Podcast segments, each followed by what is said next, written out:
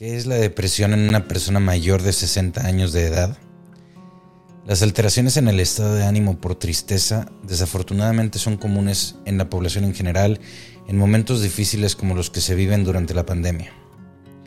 Hablemos sobre qué es la depresión, respondiendo a seis de las preguntas que más frecuentemente recibimos en nuestras páginas. La depresión es un tema complicado en muchos sentidos, particularmente para quien la sufre y sus seres queridos.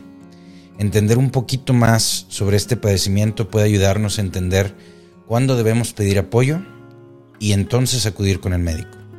Dividamos el tema de depresión en puntos clave de acuerdo a seis grandes grupos que corresponden a las preguntas más frecuentes que nos realizan. Primero hablemos sobre qué es la tristeza, Hablemos en segundo lugar sobre la frecuencia de la depresión. En tercero sobre la duración del tratamiento cuando se requieren medicamentos. Sobre, en cuarto lugar sobre cómo se utilizan medicamentos en la depresión o en trastorno depresivo. En quinto lugar, los cambios en el tratamiento en pacientes con deterioro neurocognitivo o demencia. Y en sexto lugar, sobre el efecto del ejercicio en los síntomas de la depresión. Hay que recordar nunca volver un tema excesivamente técnico cuando tratamos de platicar con todos nosotros, de tener un uso para toda la población. Y especialmente cuando se trata sobre las emociones y el estado anímico de las personas. En estos casos la empatía al comunicar la información es imprescindible y la comunicación de datos tan personales y delicados se tiene que hacer con mucho cuidado. Si tiene dudas sobre este tema, agréguelas en los comentarios para convertir en videos estas dudas, las más frecuentes de las que ustedes nos envíen. Dejaré enlaces en la descripción de este video sobre temas relacionados.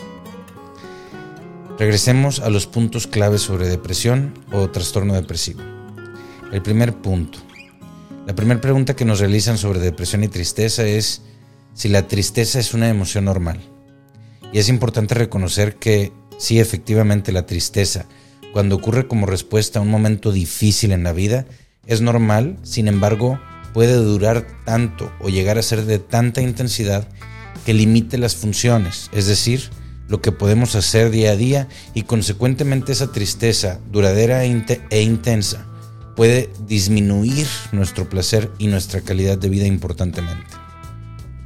Aprovecho este momento para recordarle como siempre que no debe modificar, iniciar o suspender ningún tratamiento médico sin la autorización y supervisión de su médico. Acuda con su médico para recibir apoyo profesional. Habiendo dicho eso, continuemos. La segunda pregunta en frecuencia que nos envían sobre el tema de depresión a las diferentes páginas es ¿cuál es la frecuencia de la depresión en personas mayores de 60 años de edad? Es importante reconocer que la tristeza es menos reportada en personas mayores de 60 años de edad sin enfermedades, es decir, en personas mayores de 60 años sin enfermedades crónicas y particularmente enfermedades que puedan limitar la capacidad para realizar actividades que disfrutemos. Esta, la falta del reporte de la tristeza pudiera ser alguna de las causas por las cuales la depresión no se detecta tan fácilmente es más común en mayores de 60 años que se reporte una disminución en el placer al realizar actividades que la tristeza. Al tener una disminución en el placer al realizar actividades, podemos tener también una disminución en la cantidad de actividades que realizamos normalmente. Esto se llama anedonia normalmente, la disminución en el placer en actividades que previamente, previamente encontrábamos placenteras. Es importante tener un índice alto de sospecha para detectar depresión subclínica, es decir, esta que tiene síntomas muy pequeños, síntomas muy leves y que pudiera pasar desapercibida a primera, a primera vista para dar tratamiento porque incluso estas depresiones con síntomas leves pudieran tener consecuencias importantes en la calidad de vida, en la salud en general, en el apego a planes terapéuticos y en la capacidad que tiene la persona para lidiar con otros problemas del día a día. Así, si la detectamos en los síntomas iniciales, podemos acudir tempranamente con nuestro médico y recibir apoyo profesional. La frecuencia de la depresión se incrementa cuando existe alguna enfermedad adicional, particularmente, como lo mencionábamos, cuando afecta la independencia o la autonomía, como puede suceder con una fractura, con dolor intenso, con una enfermedad en el corazón o en los riñones cuando estas son importantes. Como en todos los episodios, le recuerdo, no, se debe realizar ninguna modificación, inicio ni suspender tratamiento alguno sin antes consultar con su médico. Ninguna información que encuentre en videos o escrito en medios digitales o impresos, independientemente de su procedencia, sustituye la consulta médica. Acuda con su médico. Habiendo dicho eso, prosigamos. Otra de las preguntas más frecuentes sobre depresión es ¿cuánto tiempo dura el tratamiento para el trastorno depresivo?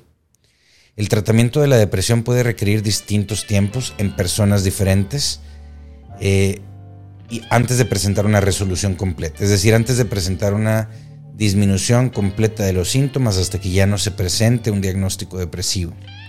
Esto es importante entenderlo para no esperar un efecto inmediato, como sucede con algunos medicamentos, como por ejemplo para otros síntomas, para el dolor. En estos casos se puede tomar el medicamento e inmediatamente tener un efecto, no es así en el caso de los antidepresivos. Con ellos, con los antidepresivos, se requiere de semanas para poder, poder evaluar el efecto inicial en el consultorio y puede tomar incluso meses para que sea percibido los cambios por la persona que sufre la depresión, quien sufre la depresión. En algunos casos será necesario tener una consulta con psiquiatría, pero es importante que al detectar síntomas que le hagan sospechar depresión, los reporte inmediatamente a su médico de cabecera para que le apoye de inicio y lo dirija hacia donde tenga que recibir apoyo adecuado. No olvidemos que algunas condiciones como dolor crónico, que lo mencionábamos ya, enfermedades crónicas que puedan desencadenar alteraciones en el estado de ánimo, si no se trata la condición que ocasiona el sufrimiento, eh, se vuelve muy difícil tratar la depresión, prácticamente imposible si no se trata la causa subyacente. Hay que ver a la persona de manera integral y apoyar a eliminar las molestias en general para lograr salud en mente y cuerpo, con apoyo de distintas especialidades médicas si es necesario. Una más de las dudas frecuentes es, ¿cuál es el tratamiento para la depresión en personas mayores de 60 años de edad? La mejor medicina es la prevención. Eso va para cualquier enfermedad un estilo de vida saludable combinando socialización dentro de los parámetros adecuados con medidas de bioseguridad durante la pandemia, ejercicio mesurado, una dieta balanceada, entretenimiento con medida, son todas parte de una vida saludable. A veces la vida nos da golpes sobre los que no tenemos control, e independientemente de si llevamos una vida equilibrada o no, podemos caer en depresión. En estos casos puede ser necesario tomar medicamentos, y en algunos casos cuando la alteración en el estado de ánimo es resistente al tratamiento, puede requerirse el uso de más de un solo medicamento. Pero eso dependerá del juicio clínico de su médico y de la evolución de los síntomas. Acuda con su médico. Otra más de las preguntas frecuentes sobre la depresión es, ¿el tratamiento para síntomas de la depresión es igual en pacientes con demencia que en pacientes sin ella? Cuando nuestro familiar tiene deterioro cognitivo o demencia, debe tener atención médica regularmente. Eso es importante dejarlo claro y le dejaré enlaces en, la descripción con información relevante sobre temas de demencia. Si adicionalmente presenta alteración en el estado de ánimo, aparte de la demencia, el tratamiento con medicamentos puede tener resultados insuficientes y es posible que se requiera una intervención por psiquiatría con terapia adaptada a las circunstancias específicas de la persona.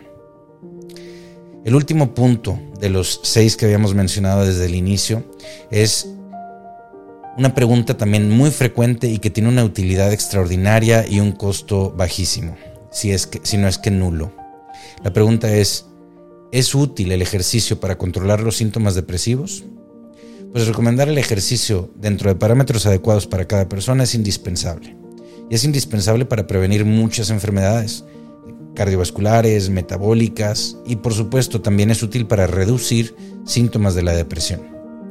Siempre que se pueda incrementar saludablemente el nivel de actividad física, este puede disminuir muchos riesgos de salud, entre ellos los síntomas depresivos. Me dio gusto verle nuevamente.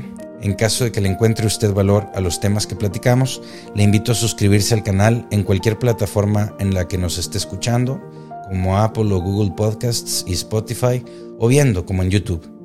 Al suscribirse recibirá notificaciones cuando se publique nueva información que, le pueda ser de utilidad. Mi nombre es David Montemayor. Buena salud y buena noche.